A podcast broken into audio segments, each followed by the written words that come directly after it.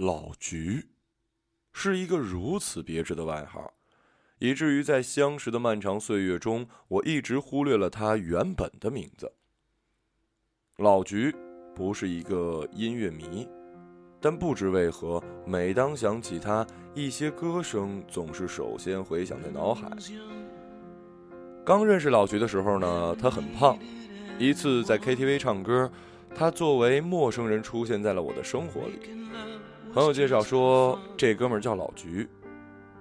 我笑歪了嘴，心想，真是个令人愉悦的名字哈，还未认识就能逗人开心。那时，肥瘦的老菊正深情款款地眯着小眼儿，忧伤地唱着《All by Myself》。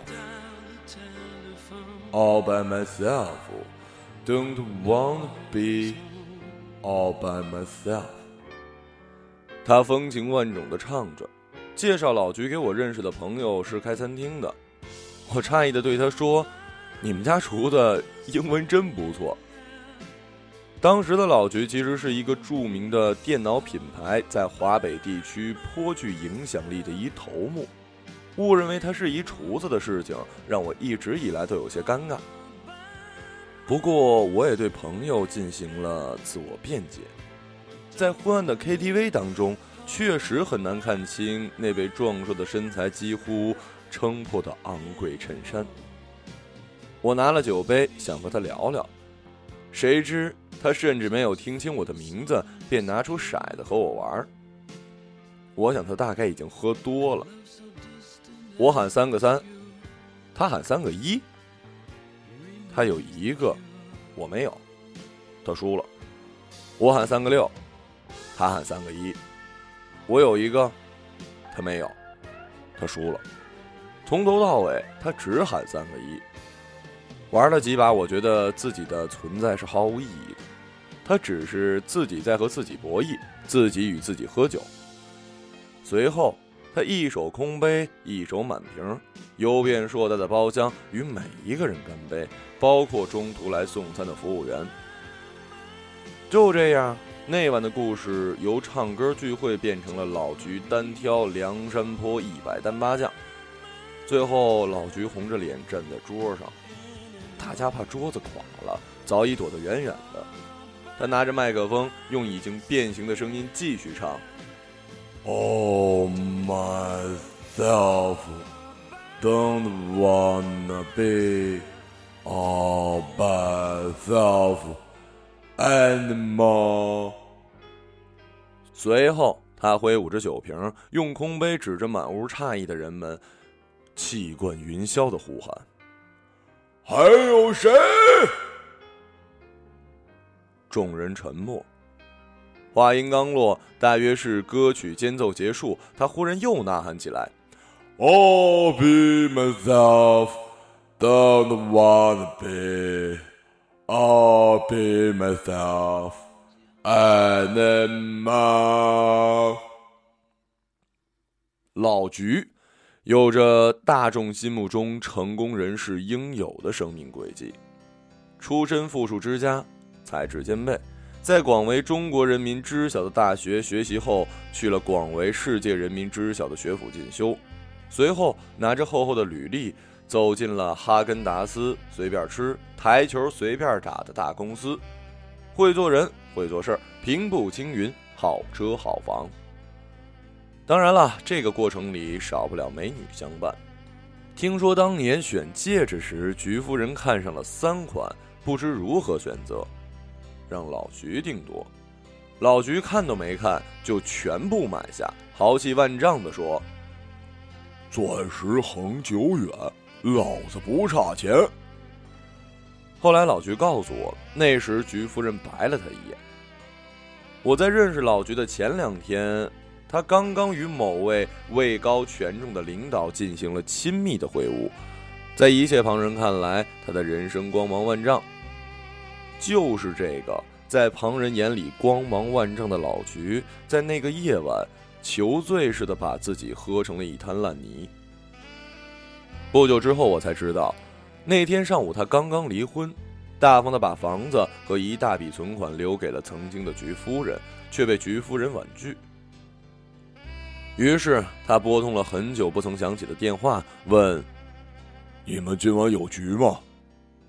电话那头说：“本来没有局，老菊来了就有局了。”传来一阵笑声，老菊发现这样的笑声自己已经是久违了。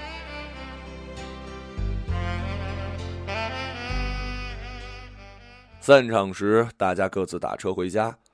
或许是缘分，我与不省人事的老菊莫名其妙的留在了最后。我问他：“哎，你家在哪儿啊？”我没家了。无奈，我带他回到了我家，扔在了沙发上。肥硕的老菊带着一身酒气，把我家沙发压了一坑。次日醒来，老菊又变回了知书达理的成功人士，一再抱歉与道谢。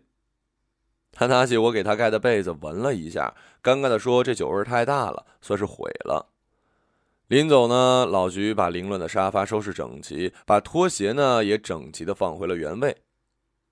过了几天，我收到一快递，是老菊给我订的一床新被子，我从此就多了这么一朋友。我与老菊都爱吃。我喜街边小馆，老菊爱华贵餐厅。是以与老菊成为朋友之后，我们经常一起厮混，坐在他宽敞的奔驰，走遍北街寻找美食。老菊的车里歌不多，有一首很奇怪，叫做“嗯，千秋月别西楚将，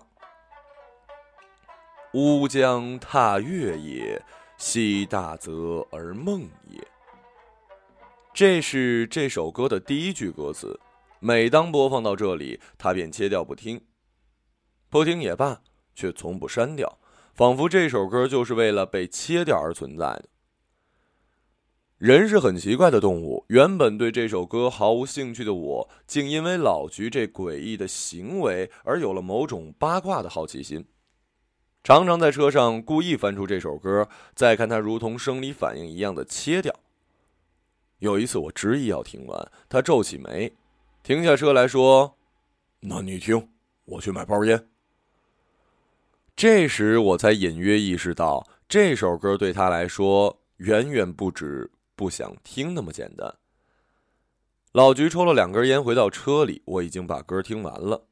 歌词是用一段评书来讲项羽的，是很古怪的一首歌。西楚霸王嘛，还能有什么呀？我自以为是的问他：“哎，是不是最近事业上遇到大问题了？”他不说话。我说：“没事儿，都是哥们儿，我帮你分担着。”他给我讲了一故事。故事讲完，一包烟被我们俩都抽完了，连我这个听故事的人都听得血气上涌。我说：“妈的，这我真没法帮你分担了。”那是老菊离婚的前几天，老菊在公司和客户开会，讲一个 PPT，讲完后，客户热烈鼓掌，表示受益匪浅。老菊颔首道谢，志得意满。此时，一个倒霉的实习生拍了他人生中最失败的一次马屁。实习生走到电脑前，打开百度，输入老菊的大名，一边输还一边得意地说。我们单总的理念，针对这个项目，那绝对是最合适的。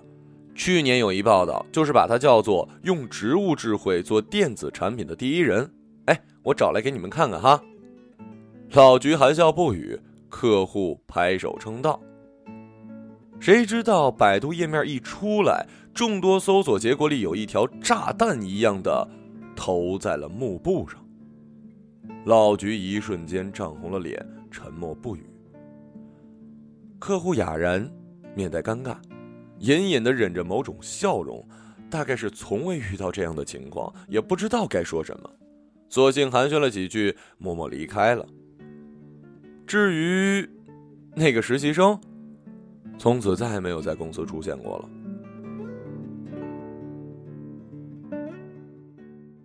搜索结果只显示关键词附近的字句，那条搜索结果大概是这样的。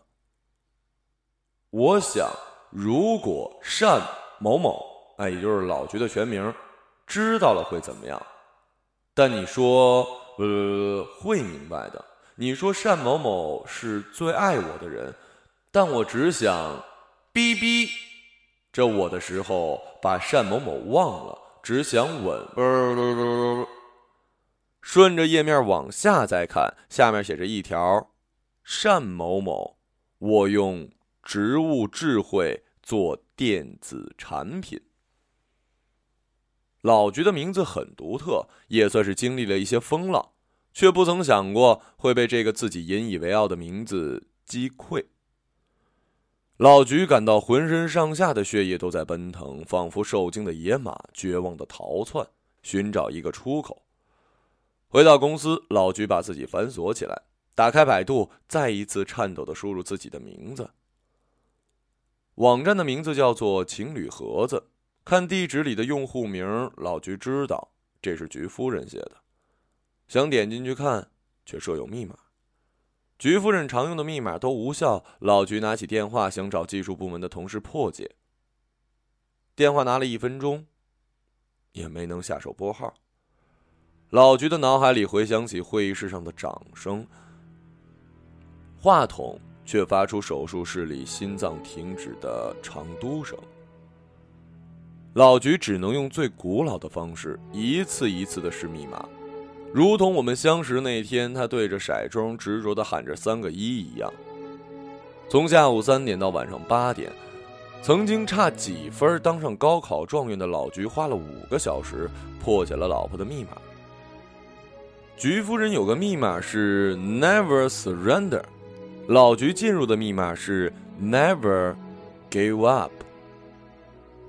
说到这里时，老菊苦笑着吐了一口烟。看着我说：“人生的讽刺，若不是亲身经历，编都编不出来。”我不忍直视他的眼神，问他：“写的什么呀？”你看过黄色小说吗？差不多就那样。这女人缺心眼儿吧？你是骂她呢，还是骂我呢？总之，菊夫人恋上了一个少年，宛如回到情窦初开的年纪，着了魔。少年要与菊夫人一起写很流行的情侣日记，菊夫人不懂高科技，傻乎乎的什么都写了，加上了密码。密码这东西，本不安全，却让人放肆。人心有一种自我保护机制，受到巨大摧残时，会瞬间将最脆弱的部分封锁。留待日后慢慢消解。老菊一个人在繁琐的办公室里坐了不知道多久，终于强自镇定下来。下楼，开车，回家，通知菊夫人，我知道你们的事情了，缘尽至此，我还好，你随意。多潇洒的一句话，我是说不出来啊！不愧是老菊啊。菊夫人说。哦，直到签完离婚协议，菊夫人都想不通自己是如何暴露的。她或许猜过很多的答案，大概怎么也想不到是因为自己老公的名字。我很想打断老菊的话，问他这到底和千秋月别西楚将有哪门子关系啊？但看着老菊极尽扭曲却假装淡定的表情，我也只能生硬的说出一个字。哦，不过毕竟老菊是逻辑严谨的理科男，他悠悠地说：“那天回家，车里的播放系统坏了，只能来来回回的播放同一首歌，《千秋月别西楚将》。”我睁大眼睛，不知如何反应。老菊忽然笑了起来，说：“我想关了，但没了背景音乐，我脑子就快爆炸了。”又只能打开，一路听着回家，又坐在车里坐了不知道多久。从此以后，一听这首歌，我就想吐。随后又吐了一口烟，直愣愣的看着我说：“那种时候，每一个字，每一个音符都刻在你脑子里，就好像刻在树上的字。妈的，树都死了，字还他妈在。我觉得他有些心理变态，但不好直说，又问他：“那你怎么不删了呀？”老菊忽然沉默了半晌，灭了手里的烟，起身拍拍身上的烟灰：“我就是想看看什么时候听到这首歌不再想吐了，那对我来说，这事儿就算过去了。”忽然，他摆了个怪异的姿势，用唱戏一样的腔调，诡异的唱了起来：“空余草原上，虞姬草坳。”熬了好几秒，老菊哈哈大笑，脸上肥肉颤动着，出卖了他的笑声。忽而又用低沉的声音补了一句：“无尽春风。”未肯休。老菊多好啊，在我们这些朋友看来，除了身材胖点，几乎没缺点。菊夫人为什么不要老菊呢？我想不通，但我想老菊那么聪明，或许想得明白。但是想明白了，搞不好更要命。爱人之间的分手，最可怕的就是那种滞后反应，那种恍然大悟之后对一个人自信心的摧毁。老菊没问原因，菊夫人也只留下了一个“哦”，当做留白式的答案。菊夫人表示是她对不起老菊，所以不要老菊的房子和钱，三枚结婚戒指也如数归还。老菊捧着三枚戒指，感到很陌生。他发现自己在买的时候就不曾仔细的看过它们，如今回到自己手上，竟不知如何处理。我问老菊。这三枚戒指，他最喜欢哪一枚啊？老菊沉默。我轻蔑的对他说：“这男的什么都没有，有一天他会发现的，他们长不了的。”大概还是觉得不够轻蔑，随后又补了一句：“等他醒悟过来的时候啊，你可能早就走出来了。”虽然话是这么说，但是老菊身上出现了很多变化，最明显的一件事就是。老菊开始减肥了。老菊身高一米八，从小肥胖，巅峰时期超过过两百斤。常人很难理解胖了一辈子人的心态，就很像是不小心纹了一个很丑的纹身，心之无望便不管它了。如很多胖子一样，老菊常说要减肥，信誓旦旦的话语却总在餐桌上被破了功。但这次不同，我感到他有些认真。问他原因，老菊只是说：“老婆虽没了，健康还是要的。”我不解，只是一再劝他别对自己那么狠。老菊没有查各式各样的减肥诀窍或者什么营养餐，他的策略很简单：今天必须比昨天轻，一斤也好，一两也好，一克也好。早睡早起，不吃晚饭，不吃米饭和面食，戒酒，每天跑步三千米。火锅和涮肉是减肥的天敌。我想，我大概算个损友吧，偶尔勾引他去吃。他之前要上秤，饭后又从车上拿出秤，往上一站。有时眉头一皱，再去厕所把吃的东西吐了。如今老菊有一可怕的技能，都不需要催吐，弯腰低头随时可以。真的，因为老菊不再吃晚饭，我们厮混的缘由似乎单薄了许多，与他相聚的时间也变少了。北京的雾霾来了又去，先人书写的“九九消寒图”，庭前垂柳，重待春风，也从“亭”子的一点写到了“风”子的最后一画。忽然有一天，老菊就瘦了，就如同你看不到树叶是哪天绿的，察觉不出爱人是哪一日开始不爱你的，也分辨不了日夜交替的某个精确时刻。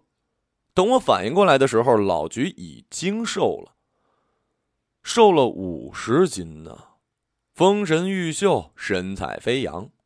有人夸他有毅力，老菊说：“如果你觉得干一件事需要毅力，那就是最苟且的结果了。”闻者愕然，拍手叫好。老菊还得意的把这句话在员工大会上说了一次。见到老总如此的励志，全场员工掌声欢腾。老菊心满意足。对于老菊的减肥，朋友之间弥漫着诡异的气氛。老菊本就属于成功人士，胖几乎是唯一的缺陷，这下居然帅起来了，还恢复了单身，让一帮男人有些难以接受啊，生怕被他抢了心仪的女孩。老菊自己也颇为满意，几乎购置了一衣柜的新衣服。只有我不担心这问题，因为他的车上依旧会切掉那首《千秋月别西楚将》。有一天，老菊兴奋地找到我说：“咱们吃拉面吧，哥们儿一年没吃面了。”我说：“你不减了？”他说：“不必了，我已经不再是那个我了，够了。”直到此时，我才对老菊提起曾经误认为他是厨子的事儿。老菊哈哈大笑：“嘿嘿。”往事不要再提，人生亦多风雨啊！拿起筷子，老菊穿着几千块一件的修身衬衫，看着眼前一碗十几块的面，几乎掉出眼泪了。大概是因为节食而使胃变小了，一碗拉面，老菊竟然没有吃完便喊饱了，拉我出去抽烟。我暗自呢琢磨过老菊的减肥原因。能想到的是，无非就是离婚让他开始重新审视自己。老婆和一穷二白的少年郎跑了，如果我是老菊，想必也是受不了的。或许他是把这一切都怪罪在了自己的肥肉上。那天，我和成功减肥的老菊站在面馆的门口抽烟，看着老菊的样子，我真心为他高兴。我暗自认为，老菊曾经被摧毁的那一部分重新站了起来。而命运如顽童，分不清戏谑与残忍。这时，一个女人骑着一辆电动自行车从我们面前经过。老菊忽然变成了木头人，俩眼直勾的看着他。我扫了一眼那女人的背影，身材似乎还可以，但不是我喜欢的型。我说：“嗨，一般呢，你喜欢这款啊？”老菊没回答，拿出钥匙，头也不回的说：“上车。”打开车门，他手忙脚乱的启动，嘴里小声嘀咕着什么，我就听见一句：“那外套还是我买的呢。”那女人，自然就是菊夫人。老菊平时开车很快，此时他的大奔驰却用一种在奔驰中极其丢人的速度，缓慢的跟在一辆电动车的后面。哎，你要干嘛呀？老菊不回答。过了几秒，忽然问我：“哎，你说我开上去打个招呼，会不会很傻逼呀？”没等我说话，老菊又说：“啊，算了算了算了，太傻逼了。哎，你说他看到我瘦了会怎么样？哎，算了算了算了，都离了，太傻逼了。你到底要干嘛呀？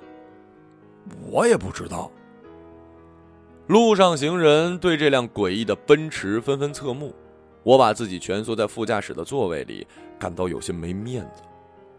老菊一言不发的跟着他，还闯了一红灯。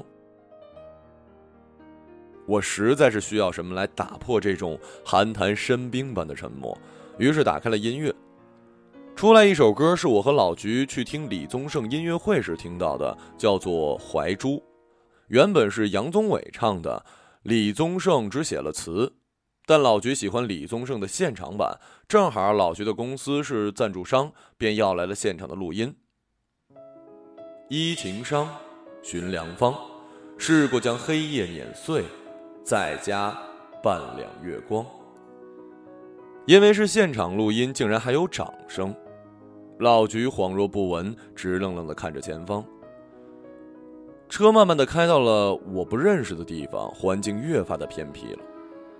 我看了看老菊，读不出他的神色，只看到他的左手食指在方向盘上有节奏的敲打着。我知道这是他在想问题时的样子。大概是歌词与此情此景太过贴切，一曲结束，我默默的按了回放。碰上了谁不会？不是吗？偷来的。才是宝贝。菊夫人依旧在电动车上缓缓前行，围巾差点被风吹掉，有些狼狈的捞了回来。我暗自诧异，电动车上的菊夫人到底过着怎样的生活？老菊眉头深锁，大概也是心中的问题得不到解答。车外风很大，车内却一片死寂，只有歌声回响。一曲结束，我又默默的按了回放。相知旧情难忘，却又红了眼眶，是不死心，还是怎样？李宗盛唱到一半，竟然还回了观众一句：“怎么样，还过得去吧？”一个巷口，菊夫人的电动车似乎没了电，慢慢停了下来。老菊一瞬间不知所措，一脚急刹车，我差点拧了脖子。车就尴尬的停在了马路中间我略带埋怨的看了一眼老菊，老菊忽然说：“不好意思啊，刹太急了。”老菊确实没缺点，干嘛离开他呀？一曲结束，老菊按了回放。剪刀石头猜，剪刀石头猜，命运你好心让我赢一回。我会绝对，我会粉碎。我再狼狈，也绝口不提悔。菊夫人吃力的推着电动车，一点一点的走进了眼前的一条小巷。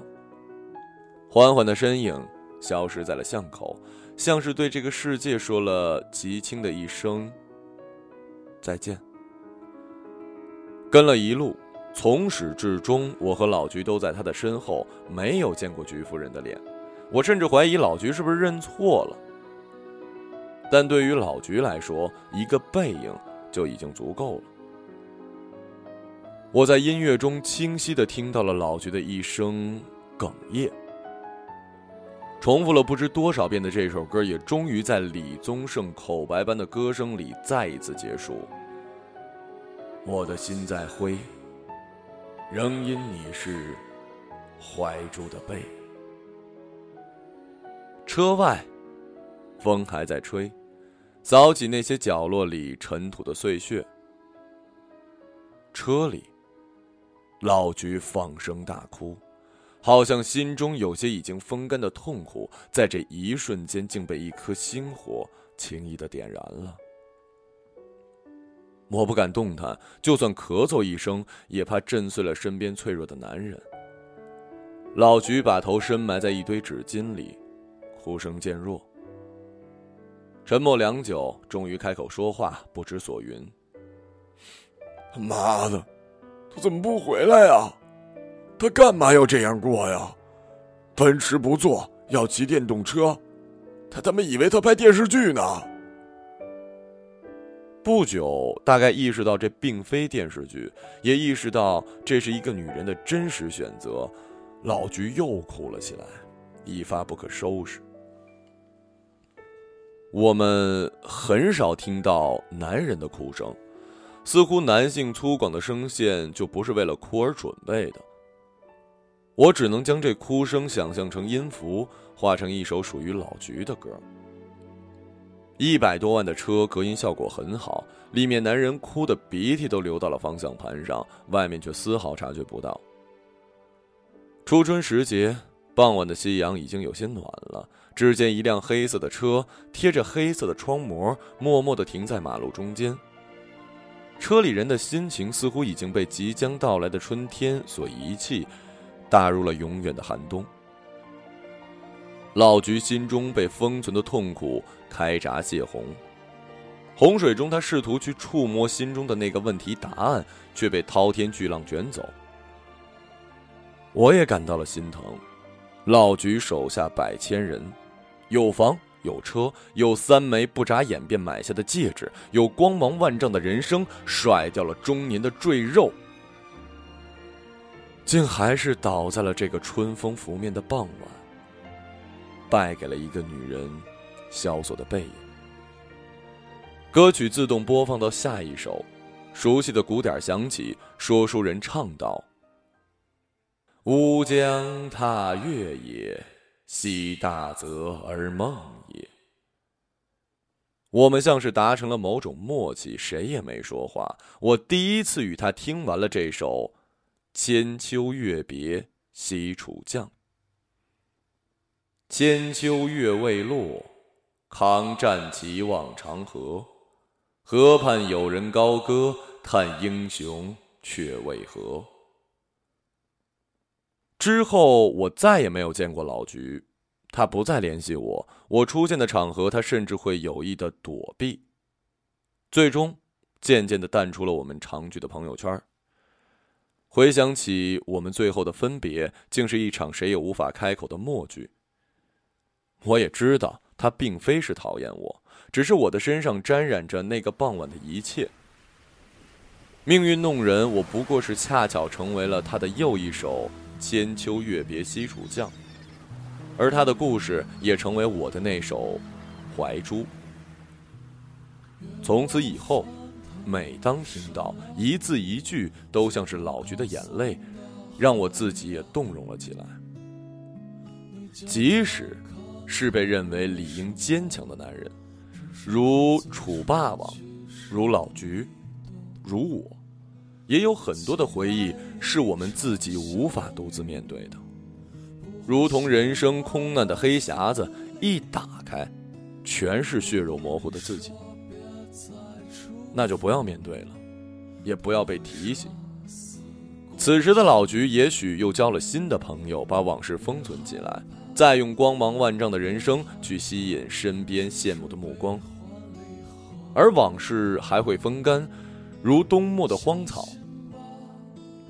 我想起了侏罗纪公园，那只蚊子被封印在了琥珀里，不知道什么时候会被谁拾到，还原出一场血淋淋的人生。空余原上虞姬草。物尽春风未肯休。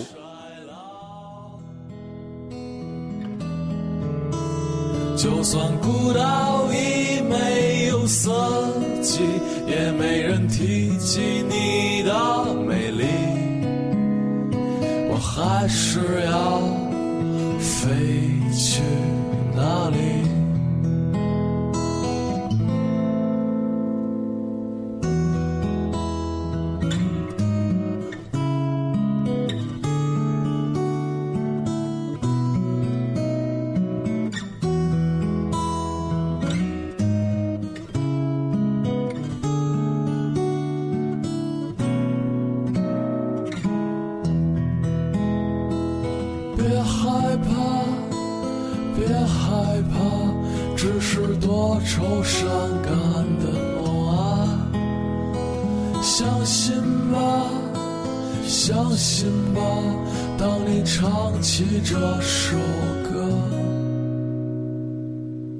总有